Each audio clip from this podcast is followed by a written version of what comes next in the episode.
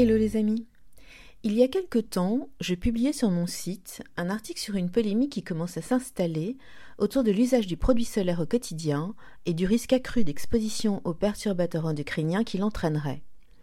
Beaucoup de médecins en esthétique encouragent cette application qui prémunit contre l'apparition précoce des taches et des rides, mais tout le monde ne la cautionne pas.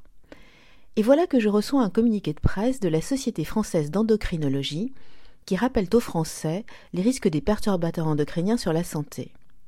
Leur position vis-à-vis du produit solaire tous les jours, en dehors d'une exposition à soleil intense, est claire. Mieux vaut éviter. Une petite dose tous les jours ne serait pas si innocente. Pour plus d'informations, retrouvez l'intégralité de ce sujet sur le journaldemoncorps.fr. À bientôt!